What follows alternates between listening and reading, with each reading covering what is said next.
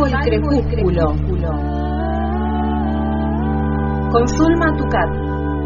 Un perro ladra. Solo está su voz en la tarde que cae.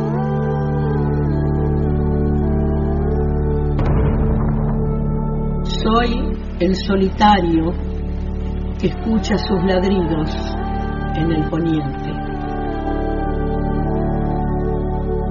Salvo el crepúsculo. Suelo rodar en el abismo, en el abismo. Enternece el crecimiento. Del habla, del habla, está hecho el vuelo.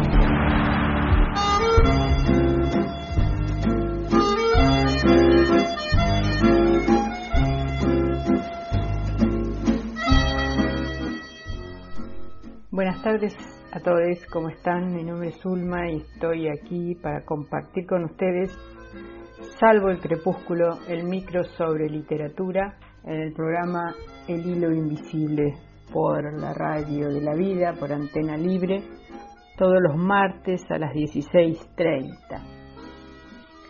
Y en el día de hoy traemos una escritora mexicana que se llama Cristina Rivera Garza, que fue galardonada eh, hace unos días, el viernes pasado, en Chile, con el Premio Iberoamericano de Letras José Donoso, que se entrega todos los años en la Universidad de Talca.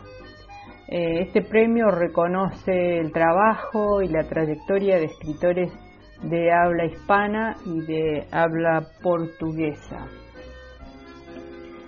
Cristina Rivera Garza eh, es una escritora mexicana, como decíamos, que nació en Matamoros, México, el 1 de octubre de 1964. Es catedrática en el Colegio de Artes Liberales y Ciencias Sociales de la Universidad de Houston y se la ha reconocido por una novela que se llama Nadie me verá llorar en el año 1999. El escritor mexicano Carlos Fuentes dijo acerca de esta novela, es como una de las obras de ficción más notables de la literatura, no solo mexicana, sino en castellano, de la vuelta al siglo. Y por supuesto ha tenido esta novela varios eh, reconocimientos, varios premios.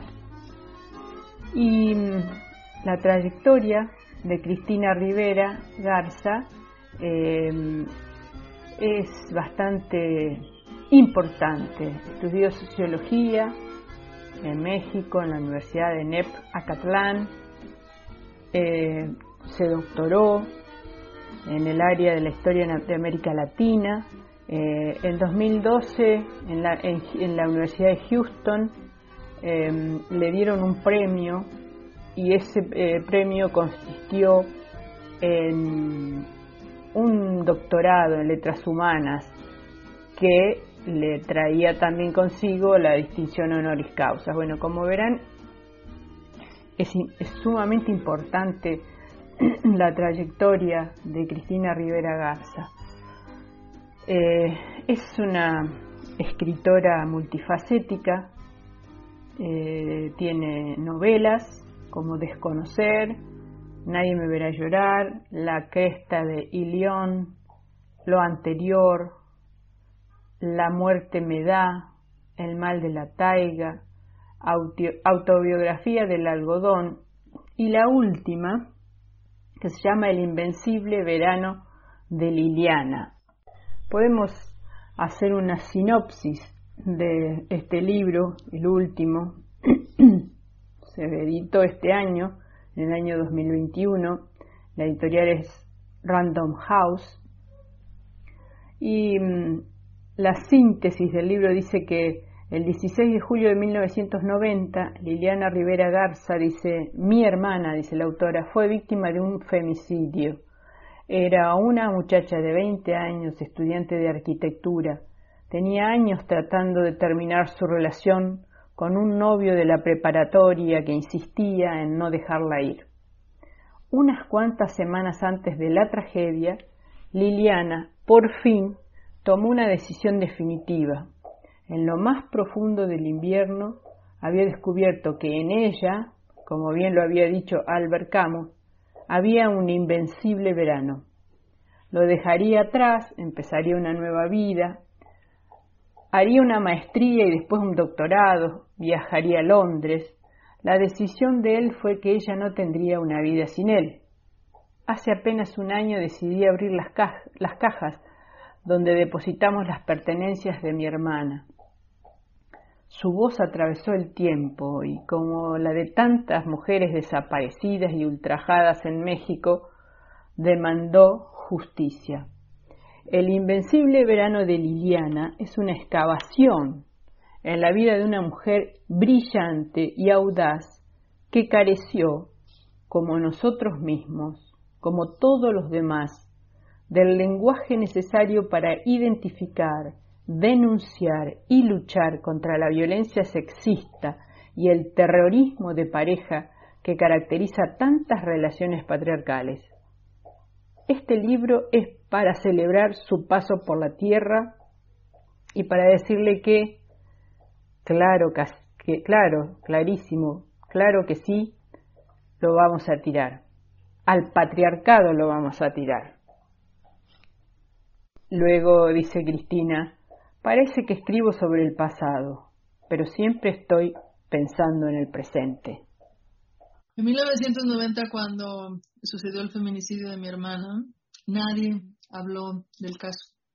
De alguna manera, el silencio nuestro por el dolor, eh, la estupefacción generalizada y la interpretación de que en algo andaría, algo habría hecho, ¿no? Este, porque eso es, eso es a lo que conduce el hablar de crimen pasional, ¿no? Que es, es exonerar al, al perpetrador y dejar la responsabilidad en los, en los brazos de la chica, ¿no?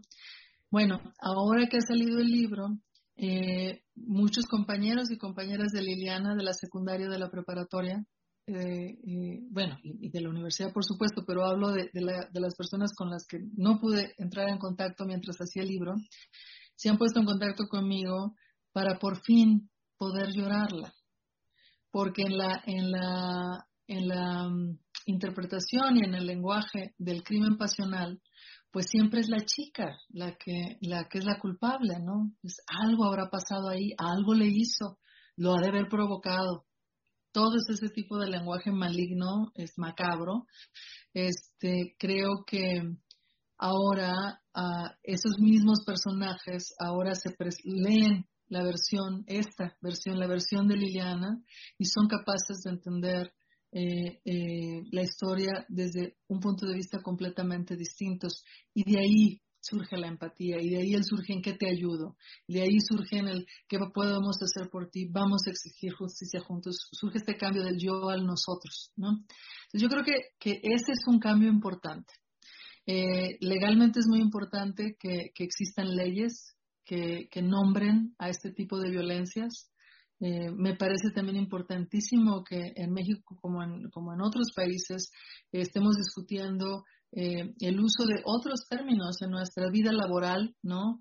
Eh, no son romances de oficina, es acoso laboral, ¿no?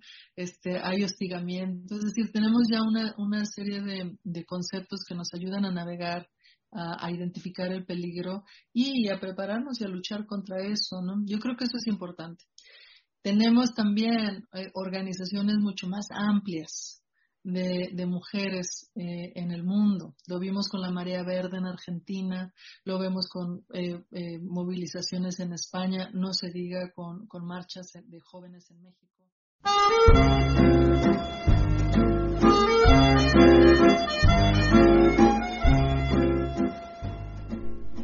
Siguiendo con la obra vastísima obra de Cristina Rivera Garza, también escribió cuentos, La guerra no importa, Ningún reloj cuenta esto, La frontera más distante, Allí te comerán las turicatas, Daniela Telles y Miguel Ángel Rangel. Y también escribió poesía, vamos a compartir poesía de ella eh, porque los poemas son textos más radiofónicos entonces Además tiene una poesía muy interesante. Dentro de los libros de poesía, La más mía, los textos del yo, el disco de Newton, Viriditas, y también tiene ensayos, Dolerse, Rigo es amor, Los muertos dóciles, Condolerse, Había mucha neblina o humo, no sé, vamos a compartir poesía de Cristina Rivera Garza, eh, que se encuentra en una revista que se llama Revista El Humo. Macabro. Esta mañana, un hombre de aproximadamente 30 años de edad fue descubierto sin vida, atados de pies y manos y vendado de los ojos en una zanja. Así lo escribí yo. La policía ya investiga el caso. Ir y no venir. Ir al Ministerio Público y regresar del Ministerio Público. Ir a la muerte. Hacer preguntas acerca de la muerte. Tomar fotografías de la muerte. Callarse junto a las imágenes de la muerte. Tener frío, escribir sobre la muerte, sobre las preguntas acerca de la muerte, escribir muerte, separar las sílabas, desentrañar letras, escribir la muerte, abrirla, una lata de sardinas, una lápida, una ventana, no volver nunca de la muerte, quedarse en la muerte. Un libro para mí. El eco y la mano del eco. Una respuesta que no. El origen del eco. Una sabia esa manera de estar en paz, algo resuelto. Todo en su lugar.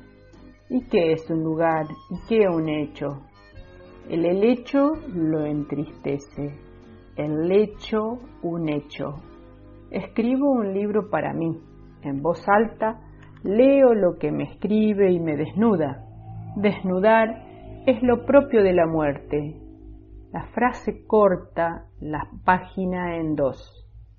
La lengua, el cuerpo. Te arrepentirás, dice, en voz alta. El libro que escribo para mí me lee. Interpretar es lo propio de la muerte. Hay un ramillete de brazos y piernas, sesos, todo sobre la mesa que es un ataúd, que es una puerta. Algo se abre por dentro. Mira, ya pude haberte dado, yo pude haberte dado una llave, yo pude entregarte la paz. Minúsculo, ilegible y descriptivo. Es como si hubieras vomitado por largo rato y luego vomitado todavía más un amanecer sobre una pared marcada por el lado más estrecho de la moneda. Esa línea. Lo que queda sobre los dientes manchados, detrás de los labios cuando se cierran, en la humedad humana de la boca. Las frases adversativas, agrio pero puntiagudo, podrido pero etéreo, ácido pero rojo. Cristina Rivera Garza, escritora mexicana. Y en otra página, se llama Casa Carrión, que es un boletín literario y cultural, también podemos leer algunos poemas de Cristina Rivera Garza. Las feministas. Las feministas pronunciaban la palabra, la escupían, la celebraban, corrían. Atrás de este vocablo debe oírse el pasar del viento. Hablaban a contrapelo, interrumpiéndose. Ah, tan descaradamente. Vivían a la intemperie, que es el mismo lugar donde se sentían. Supongo que así nacieron. No sabían de refugios, de techos, de amparos, de patrocinios.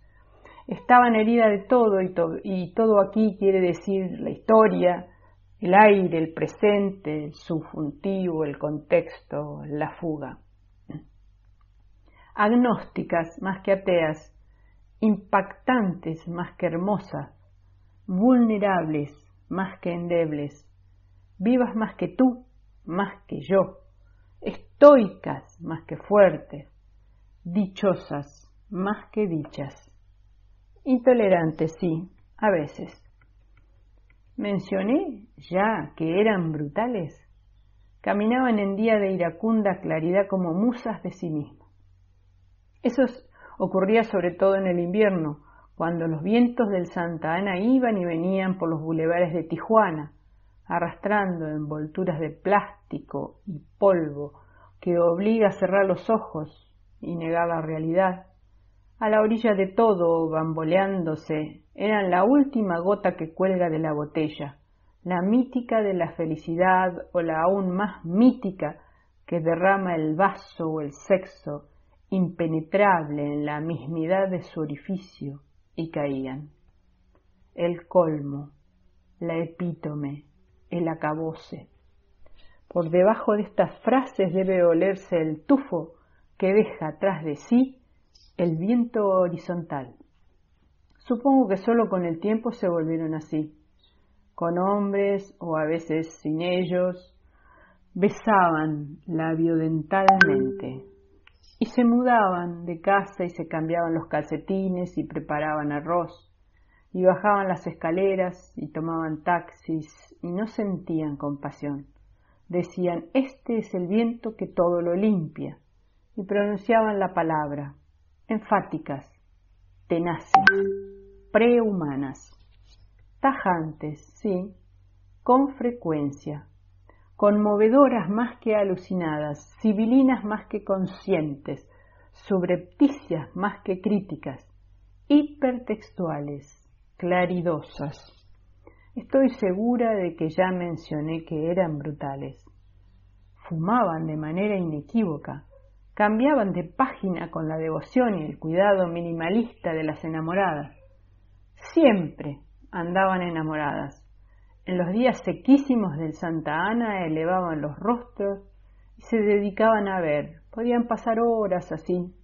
Esas aves que, sobre sus cabezas remontaban lúcidamente el antagonismo del aire. Y el Santa Ana, y aquí debe oírse una y otra vez la palabra, una y otra vez despeinaba entonces sus vastas cabelleras ariscas, sus cruentas pestañas, una y otra vez.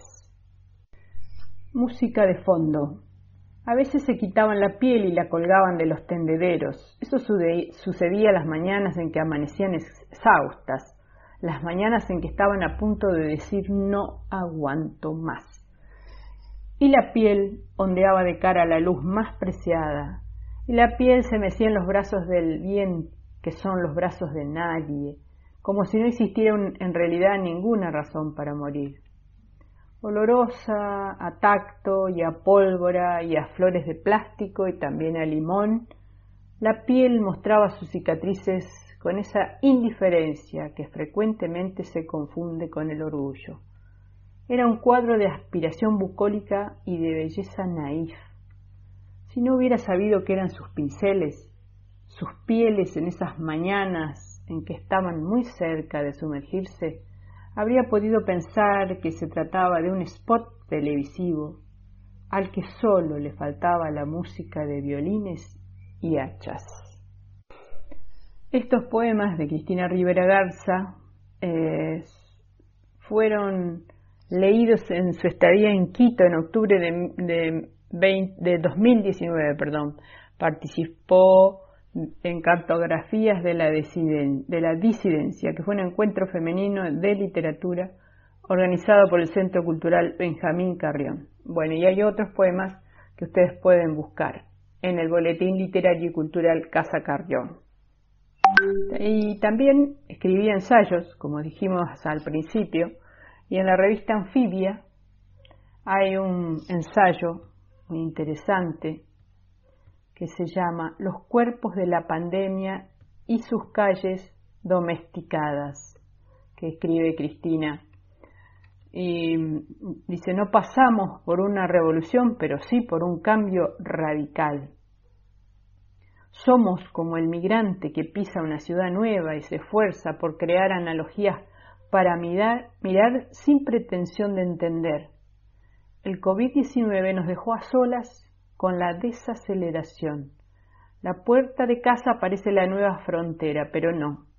Las operaciones más interesantes pasan por las ventanas.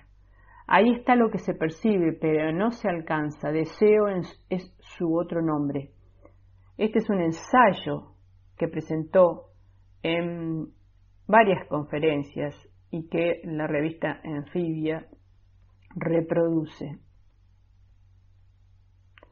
Dice Cristina, Marx dice que las revoluciones son las locomotoras de la historia, pero tal vez las cosas sean diferentes. Quizá las revoluciones sean la forma en que la humanidad que viaja en ese tren acciona el freno de emergencia. Y esto viene a colación porque todo en estos días de pandemia parece llevarse a cabo en ese tiempo inédito inaugurado por la activación de la palanca de freno, la desaceleración. No se trata, por supuesto, de la lentitud romántica de la que han escrito novelistas y activistas varios, sino de un impas sin asideros en el que predomina la hipervigilancia y la ansiedad. La pandemia no es un remanso, mucho menos de paz. Nos hemos detenido en seco, ciertamente, y aunque es claro que la mano que jaló el freno es una mano humana, el cambio climático y la alteración de ecologías terrestres son la forma misma de, del capitaloceno salvaje. Es menos claro si ese freno será suficiente para transformar un sistema económico que, en su afán de producir la mayor ganancia posible, ha devastado sistemáticamente la tierra. La así llamada normalidad se dice mucho en estos días y con verdad está en la raíz del problema que condujo a la pandemia. Y mucho se reitera la imposibilidad de regresar a ella, incluso si algunos así lo quisieran. Como lo comentaban vehemente Ángela Davis o Rita Segato, se abre ahora una posibilidad de reemplazar una vieja normalidad con un mundo de solidaridades extendidas donde la conciencia de nuestra mutua interdependencia material y afectiva incluya de manera central a la Tierra. Cristina Rivera Garza y un ensayo imperdible. Les sugiero que lo busquen y lo lean. Se llama Los cuerpos de la pandemia y sus calles domesticadas. Los saludo hasta el próximo martes y los invito a leer y a disfrutar de la escritora mexicana Cristina Rivera Garza. Nos encontramos próximamente, cuídense, hasta el martes.